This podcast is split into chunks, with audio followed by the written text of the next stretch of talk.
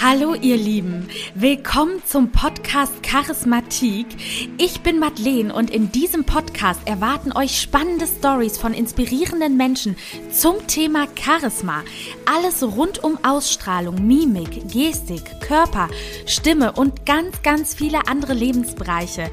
Lehnt euch entspannt zurück und genießt die kommende Folge. Freue mich total dich heute bei mir im Podcast Charismatik begrüßen zu dürfen. Vielen Dank, dass du dir die Zeit genommen hast. Du bist Unternehmerin, Selfmade-Millionärin und Charisma-Coach und deshalb der perfekte Gast für diesen Podcast. Ich bin ganz gespannt, was du uns zu erzählen hast. Und äh, ja, stell dich doch gerne mal unseren Zuhörern vor.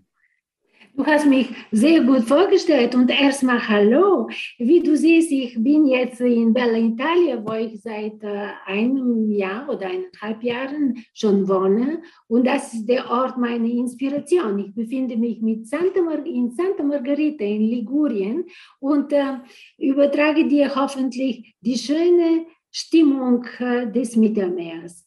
Aber wenn du möchtest, dass ich mich vorstelle, weiß ich nicht, was ich noch ergänzen soll. Natürlich gibt es viele Details. Wir haben Menschen viele Facetten. Und was bin ich? Ich war eine internationale Unternehmerin, 25 Jahre lang und äh, habe äh, mein Baby, die Firma, die ich in Köln gegründet habe, der Name der Firma ist Lingua World. Und dieses Baby habe ich äh, weltweit positioniert. Und jetzt äh, seit einem Jahr gehört äh, Lingua World nicht mehr mir, sondern ähm, ist in den Händen zwei äh, Unternehmer, die äh, sehr fähig sind und äh, weiterhin sehr erfolgreich mein, mein Baby führen und ich bin sehr glücklich damit. Und das hat zu tun, dass ich genauso wie alle anderen Menschen die coache, mich verändern wollte. Und äh, nach 25 Jahren habe ich gespürt, etwas hier in mir war nicht mehr so, wie es vorher war. Also die Emotionen, die, die diese Bewegung hier in mir, die mich immer geleitet hat, die Leidenschaft, die war schon ein bisschen reduziert. Ich habe die Firma strukturiert weitergeführt. Ich habe alles ordentlich gemacht in der Corona-Zeit. Aber ich habe ähm, mich entschlossen, mich zu verändern. Deswegen bin ich danach Business Coach geworden. Und als ich sehr viel überlegt habe, also ungefähr sieben, acht Monaten, habe ich ähm, mir Gedanken gemacht, was genau möchte ich coachen? Soll ich mich in den wirtschaftlichen Bereich positionieren? Soll ich den Menschen helfen, mehr Umsatz zu schaffen und äh, den Gewinn zu optimieren? Aber das war nicht mehr so aufregend für mich. Deswegen habe ich mich entschieden, ein Charisma-Coach zu werden. Und jetzt bin ich sehr glücklich mit dieser Entscheidung. Und was soll ich noch sagen? Vom Beruf war ich zuerst äh, Journalistin, danach in Bulgarien, danach äh, in Deutschland auch ein Jahr war ich Journalistin, äh, danach bin ich Dolmetscherin geworden und ähm, am Ende habe ich das Unternehmen gegründet und äh, jetzt äh, genieße ich äh, nach äh, vielen erfolgreichen ähm, Berufsjahren einfach äh, ja, was Neues zu machen und das Leben zu genießen. Ja, also vielen Dank, was du uns gerade schon alles erzählt hast. Nelly, von dir können wir auf jeden Fall sehr viel lernen, denn du hast ja zum einen eine super spannende Reise hinter dir, also dass du nach Deutschland gekommen bist, mit keinem Wort Deutsch zu sprechen, ne, und dass du dann so erfolgreich geworden bist. Zum zweiten, dass du dich so gut mit Charisma auskennst. Und ich würde mal sagen, das, was mich natürlich am meisten interessiert, das, was bestimmt auch meine Zuhörer interessiert ist, wie kam es denn dazu, dass du nach Deutschland gekommen bist und wie hast du es geschafft, dann hier so erfolgreich zu werden? Das ist ein großes Thema. Erstmal gekommen bin ich nach Deutschland, um die Chancen im Leben zu suchen, genauso wie du in deinen jungen Jahren, genauso war ich auch ich wollte sehr viel im Leben erreichen. Ich wusste von vornherein, dass ich nur ein Leben habe und in diesem Leben möchte ich erfolgreich sein. Und als ich nach Deutschland kam, äh, hatte ich vor, mit meiner eigenen Sprache, mit Bulgarisch zu arbeiten. Deswegen bin ich zur bulgarischen Redaktion der Deutschen Welle gegangen und da habe ich mich vorgestellt. Leider gab es keine Arbeit für mich, aber wie das Leben manchmal verrückt spielt. Ich habe ein paar Stunden später den Kontakt zur Konrad-Adenauer Stiftung bekommen und einen Tag später ich, wurde ich empfangen. Ich habe erklärt meine Absichten, ich habe erklärt, was, wer ich bin und was ich möchte und wer, wer war ich. Ich war eine bulgarische Journalistin, die sogar Journalistin des Jahres geworden war, bevor die Wende kam. Und äh, auf diesem ja, nach diesem spannenden Gespräch, ich sprach kein Deutsch, aber Englisch, dann äh, wurde mir gesagt, gehen Sie nach Hause, wir schicken Ihnen ein Stipendium. Das war ja, der glücklichste Moment in meinem Leben. Ich bin danach zurückgefahren und am Kölner Bahnhof habe ich es geschafft, den internationalen Zug nach Bulgarien, nach Sofia nochmals zu nehmen. Und nach zweieinhalb Tagen wieder Rückreise bin ich in Sofia gelandet. Aber ich, habe, ich bin zurückgefahren mit dem Gefühl, mein neues Leben beginnt jetzt. Und äh, in der Tat, zwei Monate später bin ich auch nach Deutschland äh, durch mein Stipendium gekommen und habe angefangen zu berichten über Deutschland. Also ich habe die Interviews auf Englisch geführt. In dieser Zeit habe ich Deutsch gelernt. es war nicht schwer. Die Leute, die gerne sprechen, die lernen auch schnell die ja. Sprachen. Und in Köln ist gar nicht schwer, viel zu sprechen. Die Kölner sind so gesprächig, so emotional. Sie haben mich so herzlich empfangen. Ich kann mir nichts anderes vorstellen. Ich war wirklich wie eigene Tochter empfangen in Köln. Und ähm, das war so wunderschön zu genießen, die Gastfreundschaft und ähm, die Herzlichkeit der Menschen. Aber nicht nur in Köln, in ganzen Deutschland, egal ob ich in Stuttgart war oder in Hannover oder in Dresden, überall habe ich wunderbare Menschen getroffen, die mich herzlich empfangen haben und mich ermutigt haben, Deutschland zu meiner neuen Heimat zu machen. Und ja, und wie bin ich erfolgreich geworden? Ich habe gar nicht gemerkt, dass ich erfolgreich bin, weil ich immer so viele Ideen hatte, so viel Passion, so viel ähm, Emotionen mit allen Dingen, die ich äh, angefasst habe, war ich irgendwie angefreundet. Ich war verliebt in alles, was ich getan habe. Ich wollte mehr und mehr. Und in der Tat kam ich für eine Chance, aber ich habe tausende Chancen bekommen und die habe ich ergriffen. Wahnsinn. Warst du denn vorher in deinem Job als Journalistin, was uns ja auch so ein bisschen verbindet? Ich bin ja jetzt auch im Journalismus. Ja. Warst du denn davor so unglücklich in deinem Job oder hat dich das schon erfüllt?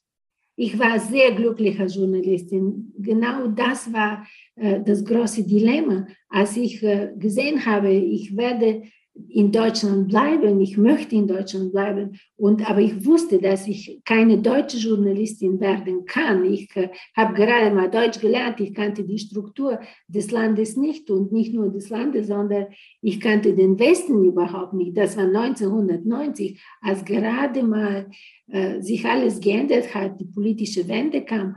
Aber äh, als Journalistin war ich genauso verliebt in allem, was ich getan habe. Ich habe Menschen getroffen, die ich äh, beschrieben habe, die mich bereichert haben. Ich habe, ähm, über, ich habe sehr, sehr, sehr viel publiziert und ähm, äh, auch verschiedene Formen des Journalismus erlebt. Ich arbeitete in einer Zeitung, aber bereitete auch äh, Sendungen für Fernsehen, auch fürs Radio. Und diese Vielseitigkeit des Journalismus hat mich so glücklich gemacht. Also Journalismus war meine große Liebe.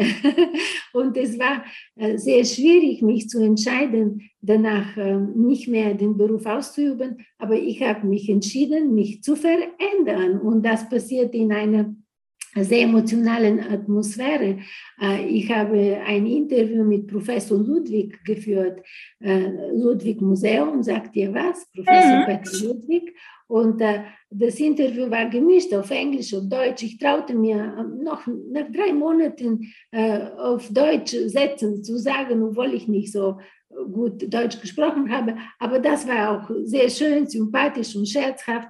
Und als das Interview schon fertig war und ich äh, wollte nach Hause gehen, dann fragte mich Professor Ludwig, und Sie, junge Frau, was äh, werden Sie jetzt machen? Wie sieht Ihre Zukunft aus? Und das war genau der Wendepunkt. Ich wusste, dass ich, dass ich meinen Beruf aufgeben werde. Und das war so schmerzhaft für mich. Ich habe gar nicht erklärt, was ich zu machen habe. Ich habe schnell die Sachen zusammengepackt, bin gegangen und anstatt zum Bahnhof zu gehen, um die Bahn zu nehmen, nach Hause zu fahren, um den Artikel zu tippen, ich bin dann zum Neumarkt gegangen, wo sich ein Automaten befand, ein Automaten für billige Visitenkarten. Da konnte man damals für fünf Mark ganz billige Visitenkarten. Man konnte eintippen seinen Namen und seinen Beruf. Und das war der Moment, in dem ich geschrieben habe, Nelly Kustodin war Dolmetscherin und dann habe ich die Sprachen aufgezählt. Ich hatte Slowistik zuerst studiert und deswegen habe ich geschrieben Bulgarisch, Russisch, Serbokroatisch. Und dieser Moment war schon, das war der Hebel zu meinem neuen Leben. Ich habe gespürt, es ist nicht so schlimm, wenn ich jetzt keine Journalistin sein werde. Ich werde einfach eine Dolmetscherin und diese Berufe sind absolut ähm, verwandt, weil beim Dolmetschen geht es auch um die Sprache. Ich habe dann mit den anderen Sprachen gearbeitet und ich war genauso glücklich wie vorher. Also ich kann sagen, mein Berufsleben war von vorne bis hinten absolut happy. Und vor allem, das zeigt so, dass ganz oft, wenn man denkt, oh mein Gott, jetzt äh, muss ich was aufgeben, dass dann halt plötzlich was Neues, was auch total schön ist, kommt, ne? Ja, es war schon, äh, es ist notwendig, dass wir etwas aufgeben, wenn wir was Neues beginnen sollen. Aber wenn, was wäre das Leben, wenn wir immer an der gleichen Stelle treten würden und nicht vorankommen würden? Genau darum geht es bei Charisma, um die Entwicklungskraft frei zu äh, lassen, um äh, sich äh, in eine neue Richtung zu begehen und da alles zu tun, was man tun möchte, nicht an die alten, alten Sachen denken. Ja, und da sprichst du ja schon das richtige Thema an zum Podcast. Charisma. Was verstehst du denn alles unter Charisma? Du bist ja jetzt Charisma-Coach. Äh, wie kam es dazu und was ist für dich Charisma? Erstmal, ich habe festgestellt, dass ich sehr viel von verschiedenen Journalisten gefragt wurde, wie sind sie erfolgreich geworden? Ich habe zuerst gar nicht geglaubt, dass ich erfolgreich war, weil ich immer so viel zu tun hatte, dass ich nie zufrieden war. Es war nichts, äh, nichts zu Ende gebracht und dann kam ich zu neuen Ideen und die, es war immer nonstop arbeiten, arbeiten, aber so wunderschön. Ich war nicht beim Arbeiten quasi, ich hatte Hobbys gehabt. Meine Arbeit, meine Jobs waren immer meine Hobbys. Und ähm, dann irgendwann mal habe ich mich auch gefragt, wenn Sie so alle sagen, dass ich äh, erfolgreich bin, dann ist was dran. Und ich habe geantwortet sehr oft mit den Worten meiner Tante, die immer sagte, so, so ganz normal, monoton, du bist halt ambitioniert. Du bist ambitioniert. Oder habe ich irgendwann mal angefangen, die Worte meines Mannes zu benutzen, der sagte, du bist beharrlich, Schatz. Und irgendwann mal habe ich mich gefragt, was bin ich denn? Beharrlich oder nur ambitioniert? Kann man denn nur mit Ambitionen und mit harter Arbeit vorankommen? Und dann habe ich gedacht, doch, ich habe was anderes. Ich bin einfach charismatisch. Und heute kann ich sagen, dass jetzt im Nachhinein ist man immer schlauer, nachher ist man immer schlauer. ich weiß, dass 50 Prozent meines Erfolges mein, ich verdanke meinem Charisma. Also und daher, äh, ich habe mir gedacht, warum soll ich nicht den Menschen nicht helfen, genau diese Leichtigkeit in der Hand zu nehmen, zu lächeln und erfolgreich zu sein. Und das wurde jetzt mein Beruf. Ich habe erstmal gelernt gründlich Business Coaching und danach habe ich meinen Schwerpunkt Charisma genommen, weil ich gesehen habe, dass viele Menschen charismatisch sind. Alle Menschen sind charismatisch, aber viele verstecken unabsichtlich ihre Charisma, einfach weil sie schüchtern sind, weil sie es angeberisch finden, sich etwas über sich selbst zu, zu sagen oder etwas äh, zu erzählen, so dass die Menschen sich angezogen fühlen. Magnet zu sein ist natürlich anstrengend, weil du ziehst die Menschen an, danach musst du aber damit umgehen können. Und äh, im Endeffekt äh, habe ich mich entschieden und habe angefangen zu coachen. Und die ersten Resultate waren so positiv. Ich habe gesehen Menschen, die vor meinen Augen sich verändern. Von Woche zu Woche wurden sie offener, sympathischer, erfolgreicher. Und das ist jetzt äh, ja, mein Beruf der Zukunft. Der Gegenwart und der Zukunft. also würdest du sagen, Charisma kann man lernen? Ich würde sagen, jeder kann Charisma erlernen. Und was sind so die Schwerpunkte? Du hast ja gerade schon so genannt, ne? Erfolg, Offenheit, äh, Ausstrahlung. Was gehört noch so zu Charisma? Welche Hebel kann man bewegen, um sein Charisma zum Leuchten zu bringen? Also äh, gehört da auch Familie zu, Freundschaften, Intelligenz? Was gehört so dazu?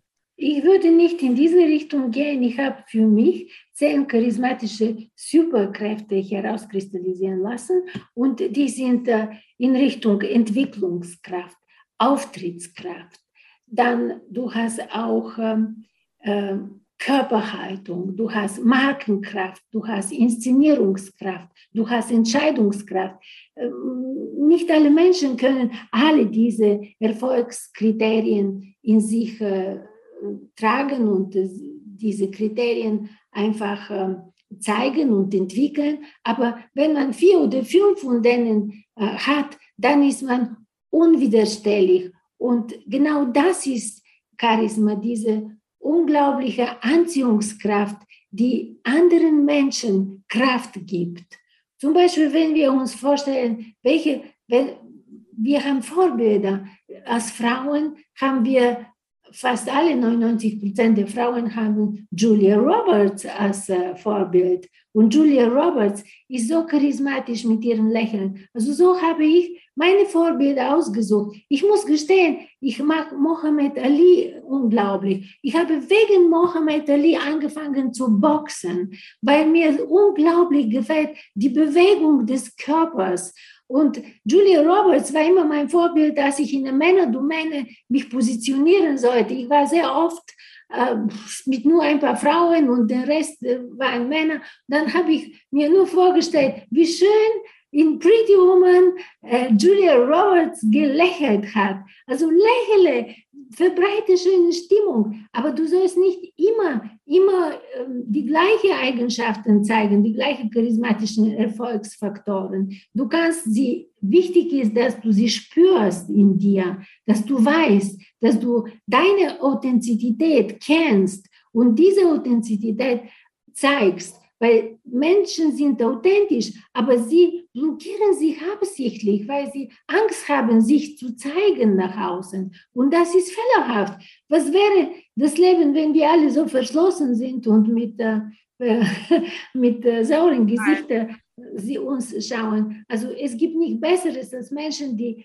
Selbstvertrauen haben, Selbstdisziplin haben. Das sind die Erfolgskriterien. Alles, was äh, unseren Weg zum Erfolg bestimmt, das sind die charismatischen Eigenschaften, charismatische Erfolgsfaktoren. Wahnsinn. Und wie bringst du das den Menschen im Coaching bei oder wie können die sich das selber beibringen? Ist das, äh, macht ihr das gemeinsam in der Gruppe oder macht ihr das in Einzelcoaching? Also äh, ich habe Gruppencoaching, weil ähm, die Gruppe braucht Publikum, die Menschen brauchen Publikum. Wenn sie nur mit mir in Einzelcoaching sind, dann werden wir erlernen etwas. Wir werden spüren die charismatischen Kräfte, aber werden nicht zeigen vor Publikum, was wir sind. Deswegen mache ich Gruppencoaching und äh, das Coaching beginnt mit Einzeltraining, eine Woche. Äh, dieses Training dauert eineinhalb Stunden, indem wir durch die Coaching-Methoden die Persönlichkeit berühren, die Persönlichkeit öffnen und vorbereiten für die charismatischen äh, Erfolgsfaktoren. Und danach ab der nächsten Woche zwei beginnen die, die Konfrontationen mit der Materie. Zum Beispiel, wie man ein Elevator Pitch vorträgt. Natürlich, Elevator Pitch ist etwas Kurzes. Das äh, kann man sich gut vorstellen. Du steigst in einem Aufzug, du sagst etwas über dich. Aber die Worte sind so wichtig. Und wir zwei als Journalistinnen wissen, was für eine Macht die Worte haben. Und deswegen äh, habe ich selbst als großes Vorbild Steve Jobs. Steve Jobs hat unermüdet korrigiert seine Texte. Er hat sie vorbereitet und wieder korrigiert und wieder vorbereitet. Also heute äh, sprechen sehr viele Wissenschaftler über seine Sprachtechniken, seine, äh, seine Kommunikationstechniken. In der Tat hat er hart, absolut hart gearbeitet. Und deswegen mein Beginn ist ein ähm, Elevator Pitch, damit wir in Kürze in diese Materie, die 30 Sekunden dauert, das Beste sagen können. Und hier meine Absicht und meine Arbeit mit meinen Coaches ist, genau äh, die richtigen Worte einzusetzen, die aussagekräftig sind, die griffig sind und äh, emotional sind. Emotionen sind die stärkste Kommunikationsmittel. Und dann äh, nach dieser Vorbereitung äh, werden äh, die Strukturen ausgearbeitet von den Pitches, von verschiedenen Pitches. Und äh, als Hausaufgabe bereiten meine Coaches die Texte, sie schicken mir die Texte, die ich korrigiere. Es tut mir leid, ich bin deutsche, nicht Muttersprachlerin, korrigiere die Texte, weil die Texte müssen eine Marketing, marketingtechnische Wirkung haben, ohne dass man es merkt. Und genau das ist die große Kunst, dann in 30 Sekunden die Worte zu benutzen, die jemanden berühren würden. Und nachdem die Leute meine Korrekturen bekommen, dann nehmen sie sich auf. Danach beim nächsten Termin sehen wir die Videos. Wir, sie nehmen sich äh, in Videos auf, die ich bekomme. Wir präsentieren sie und lernen durch das Feedback, durch die Feedback-Kultur richtiges Feedback äh, zu geben, ein zu dem anderen. Und danach kommen die anderen Pitches. Es gibt äh, Verkaufspitch, Pitch, es gibt äh, Storytelling-Pitch, Emotional-Pitch oder Humor-Pitch. Und das sind äh, die, die Sachen, die ähm, technisch eigentlich äh, ausgearbeitet werden. Und in dieser Zeit entwickelt sich die Persönlichkeit des Menschen. In dem Moment, in dem er spürt, dass er besser geworden ist, er ist eine Stufe weitergegangen, wird gestärkt seine Selbstsicherheit. Und genau das ist das Ziel, was alle, die zu mir kommen, haben. Dass sie sagen immer, ich möchte selbstsicherer werden. Sie, das sind Menschen, die wissen, die sind erfolgreich, aber sie wissen, dass mit Leichtigkeit und Gelassenheit noch erfolgreicher werden können. Und daher ja, trainieren wir, reflektieren auf die Persönlichkeit und am Ende werden wir ein Charisma-Erfolgstraining-Finale haben und da werden sich meine Coaches live in Facebook, äh, in Zoom präsentieren. Also wir werden danach das Video posten überall. Aber äh, ein Kitze, ein großer Kitze ist nämlich live aufzutreten. Äh, wenn die Menschen wissen, dass wir nur Video aufnehmen werden, werden sie nicht so richtig die ähm, Realität spüren. Und ich habe denen angeboten, dass sie ähm, live sich präsentieren und wir werden dann in vier Wochen die erste Präsentation haben.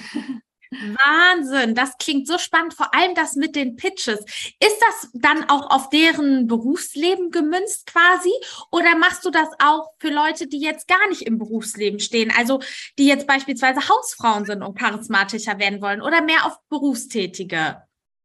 Also die, ich habe in der ersten Gruppe Menschen, die berufstätig sind, aber auch eine Dame, die sich äh, vorbereitet, äh, in die Selbstständigkeit zu gehen.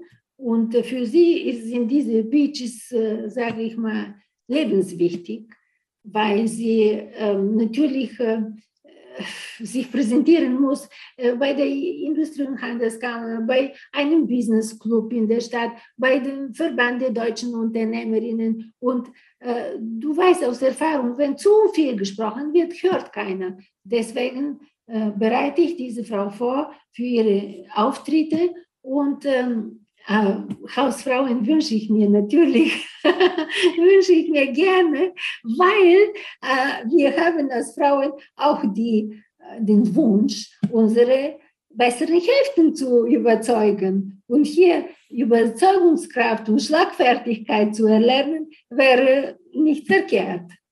Das finde ich ja auch so wichtig, Schlagfertigkeit. Wie kann man das denn erlernen? Schlagfertigkeit ist äh, natürlich äh, nicht äh, so einfach, weil manche Menschen haben es angeboren. Zum Beispiel Gabi Köster, eine berühmte Kölnerin, eine fantastische Mutmacherin. Sie ist von Natur schlagfertig, aber wir können uns auch vorbereiten, indem man in, für verschiedene Situationen ähm, verschiedene Texte vorbereitet. Und äh, normalerweise wir ähm, wir sind nicht schlagfertig, einfach wenn äh, die Diskussion ein bisschen heißer wird, weil man ist aufgeregt oder danach erst wissen wir, was wir gesagt hätten oder was sagen sollen. Aber man kann auch trainieren die Schlagfertigkeit, indem man äh, es lernt, äh, wie bei verschiedenen Diskussionen verschiedenen ähm, verschiedene Vorschläge zu machen. Zum Beispiel, wenn einer sich auf dein Geschlecht, auf deine Karriere oder auf deine Religion fixiert, während ein sachliches Gespräch geführt wird, um dich auszutricksen in diesem Moment, kannst du ruhig sagen, äh, lassen Sie uns bitte sachlich bleiben oder würden Sie bitte das wiederholen. Und in dem Moment versteht der andere, dass er zu weit gegangen ist. Auf jeden Fall, ich empfehle jedem, seine Schlagfertigkeit zu trainieren und nicht sich überrumpelt zu fühlen. Ja, das ist total wichtig, ne? Jetzt, wo auch, sage ich mal, die Frauen natürlich noch viel weiter im Beruf kommen. Findest du denn, weil du eben viel von Kommunikation gesprochen hast, dass das so super wichtig ist, findest du, das ist durch die sozialen Medien besser oder schlechter geworden, wie sich die Menschen ausdrücken? Besser, viel besser. Durch die sozialen Medien haben die Menschen angefangen, über ihre Persönlichkeit zu schreiben. Sie teilen mit, wenn jemand in der Familie krank ist, wenn jemand in der Familie gestorben ist, dann bekommen sie einfach äh, Reaktionen von anderen Menschen. Und das ist für mich wunder, wunderschön. Ich bin unendlich dankbar der sozialen Medien, die wie eine Brücke zwischen der Vergangenheit und der Zukunft dienen. Die Menschen, die verschlossen waren, haben gelernt, zu, sich auszudrücken, ihre Gefühle mitzuteilen. Und das ist wunderbar, weil die Einsamkeit führt zum Nichts. Und ähm, die verschiedenen äh, Medien für soziale Kommunikation sind äh, besonders wichtig. Also ich schreibe natürlich in LinkedIn nicht äh, über, über meine persönlichen, ganz persönlichen Sachen. Also da konzentriere ich mich auf meinen beruflichen Weg. Aber in Facebook schreibe ich ruhig, heute habe ich das und das gemacht und warum nicht? Die Menschen, ich beziehe mit die Leute in meinem Leben und genauso reagiere ich, wenn ein anderer äh, etwas Schönes oder Schlechtes geschrieben hat und äh, zeige ich meine Teilnahme. Ich finde die sozialen Medien wunderbar. Und Authentizität hat ja auch viel mit Charisma zu tun. Und äh, ja, ganz zum Ende hin, sage ich mal, unseres Gesprächs, wollte ich natürlich noch gerne wissen, du bist ja auch in einer TV-Show. Wie kam es denn dazu und was findest du hat TV und was haben Medien, das hast du ja gerade schon ein bisschen erläutert, ne, mit den Geschichten, was hat das so mit Charisma zu tun? Wie kam es dazu? Wie findest du es vor der Kamera zu stehen? Hast du da Tipps für uns? Ja.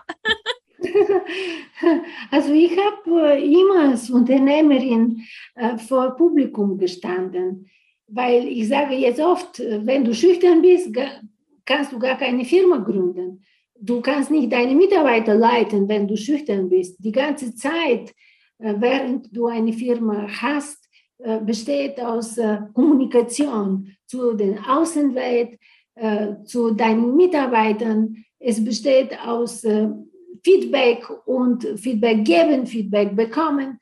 Und die Kommunikation ist so intensiv, dass man sich entscheiden muss. Derjenige, der eine Idee hat, muss es wissen, dass er auch diese Idee ähm, durch seine Worte, Geste, Körpersprache, alles äh, kommunizieren soll nach außen. Und äh, so aus diesem Bedürfnis heraus habe ich ähm, in dem ersten Lockdown, als ich nicht fliegen konnte, ich äh, habe meine Firma in Afrika gehabt und ich war normalerweise bis April in Afrika. Dann kam ich zurück nach Deutschland, aber diesmal konnte ich gar nicht fliegen. Der erste Lockdown hat angefangen in Mitte März, also am Anfang März haben wir gehört, dass irgendwo ein Coronavirus gibt, aber das war weit weg in China. wir wussten gar nicht, dass es zu uns kommt. Und in Mitte März habe ich meine alle Mitarbeiter aus Deutschland in Homeoffices, auch aus anderen Ländern in Homeoffices geschickt. Und ich war selber in Homeoffice. Am Anfang habe ich es genossen, weil ich mein Home kennengelernt habe. Ich habe meinen Mann kennengelernt besser. Ich habe ihn in den letzten Jahren so wenig gesehen. Und das fand ich so toll. Oh, wie schön. Und jeden Tag äh, Videokonferenz. Ja, aber irgendwann mal war das äh, genug. Und ich sagte zu meiner Tochter, die auch nach Hause gekommen war wegen Corona, habe ich gesagt, lass uns was machen. Und wir haben angefangen, ein Mutcafé zu produzieren und in YouTube zu posten. Und dieses Mutcafé hat Menschen aus der Wirtschaft und Politik interviewt, weil die Menschen sehr ängstlich geworden waren. Die waren nicht nur ängstlich, die waren gelähmt. Wir haben die äh, schrecklichen Bilder aus Bergamo gesehen. Wir hatten Angst um unsere Gesundheit, aber nicht nur. Die Menschen haben Angst um ihre ähm, Existenz gehabt. Und äh, ich habe angefangen, verschiedene Leute zu fragen und nach Mutrezepten zu fragen. Und das lief so gut, so dass ich in einer gewissen Zeit, viele Monate später, sieben, acht Monate später, glaube ich, hat äh, ein Sender gesagt, äh, wir würden Mutkaffee produzieren. Und äh, so bin ich mit meinem Mutkaffee zu Rhein-Main TV gegangen und ich habe angefangen, das Format selber zu machen.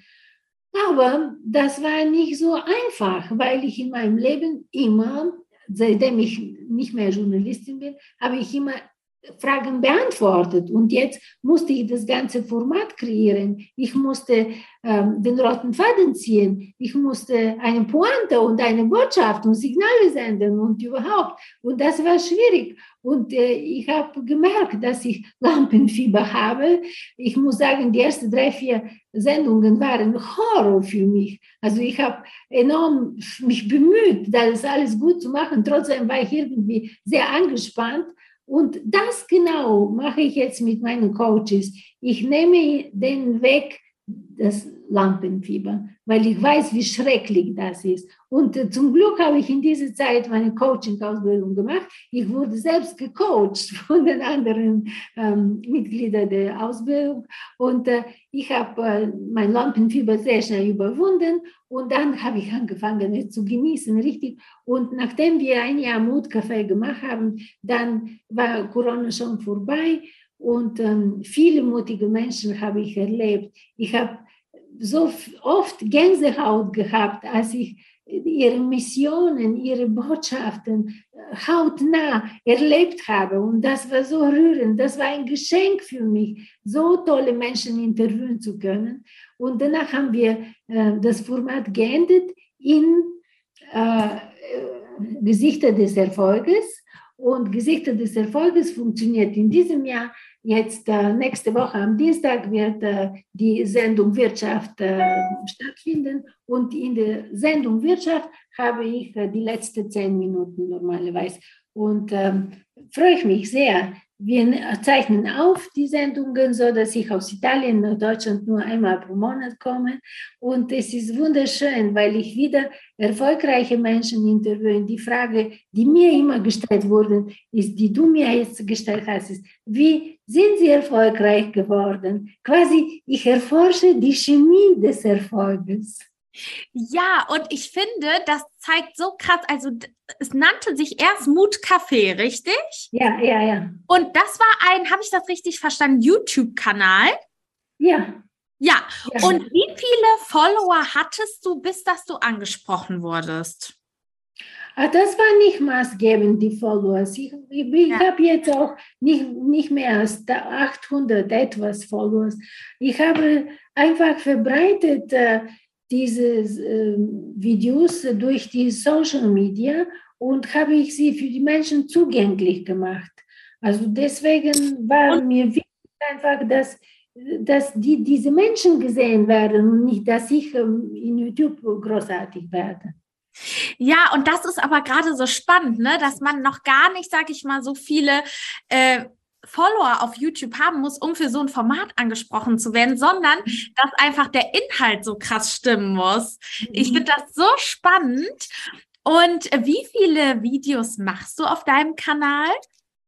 Jetzt äh, habe ich äh, einen pro Woche, weil ich sehr viele Videos für internen Verbrauch vorbereite, für die Coaches die nicht sichtbar sind. Aber ich hatte eine Zeit, in der ich drei Videos pro Woche gemacht habe und auf verschiedenen Hintergründen. In Italien zum Beispiel das, was du jetzt siehst, da habe ich auch Videos gedreht. Und ähm, jetzt bin ich äh, durch die internen Videos äh, konzentriert auf ein Video pro Woche, aber sie haben alle äh, den Titel Meister dein Charisma. Ja, oh, ich lieb's. Und hast du zum Abschluss noch einen Hands-on-Tipp an unsere Zuhörerinnen, was sie jetzt schon heute machen können, um charismatischer zu werden? Ähm, ja, heute wäre gar nicht so schwierig. Wir sind jetzt im Sommer, ähm, das Wetter ist schön und wir haben eine Sommerstimmung und es ist gar nicht schwer, einfach zu lächeln, ein schönes Sommerkleid oder Sommerhemd anzuziehen und sich mit Freunden zu treffen und einfach zu erzählen, über sich selbst erzählen. Das ist ähm, in, in unserem theoretischen Bereich nennen wir es Storytelling.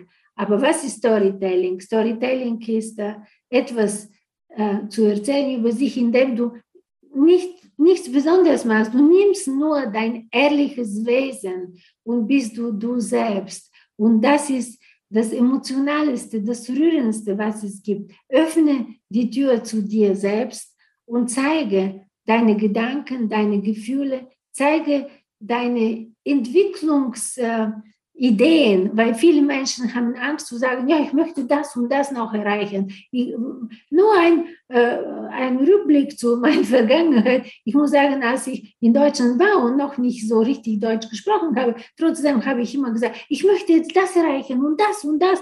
Und ich, ich habe es spontan gesagt, weil das ist meine äh, temperamentvolle Natur. Aber das genau war sehr ansteckend. Einfach erzähle und beziehe die Menschen ins dein Leben und lasse die anderen auch teilhaben. Sehr schön. Sag mal, wie alt warst du eigentlich, als du nach Deutschland gekommen bist und alles neu lernen musstest? 33 war ich. Was? Mit 33 habe ich eine neue Sprache gelernt, ein neues Leben angefangen und danach aus Deutschland bin ich in die Welt gegangen. Ah, oh, so schön. Ja, Nelly, ich danke dir auf jeden Fall für deine Inspiration und ich hoffe ehrlich gesagt, dass wir uns nochmal sprechen und ich dich dann über dein Buch ausquetschen kann, was du ja auch noch geschrieben hast, was ich auch sehr spannend und toll finde und ich danke dir auf jeden Fall sehr für das Gespräch. Und ich wünsche dir, dass du dein Charisma nie verlierst im Gegenteil, gib sie weiter. Ermutige die Menschen, charismatisch zu sein, weil das wäre 50 Prozent des Erfolges. Ihr Lieben, ich hoffe, ihr hattet ganz viel Spaß beim Zuhören dieser Folge und konntet für euch noch einen Mehrwert daraus mitnehmen. Hinterlasst mir sehr gerne Feedback und Bewertungen oder schreibt mir eine E-Mail bei Fragen und Anregungen. Ich hoffe natürlich bis zum nächsten Mal und sage bis bald.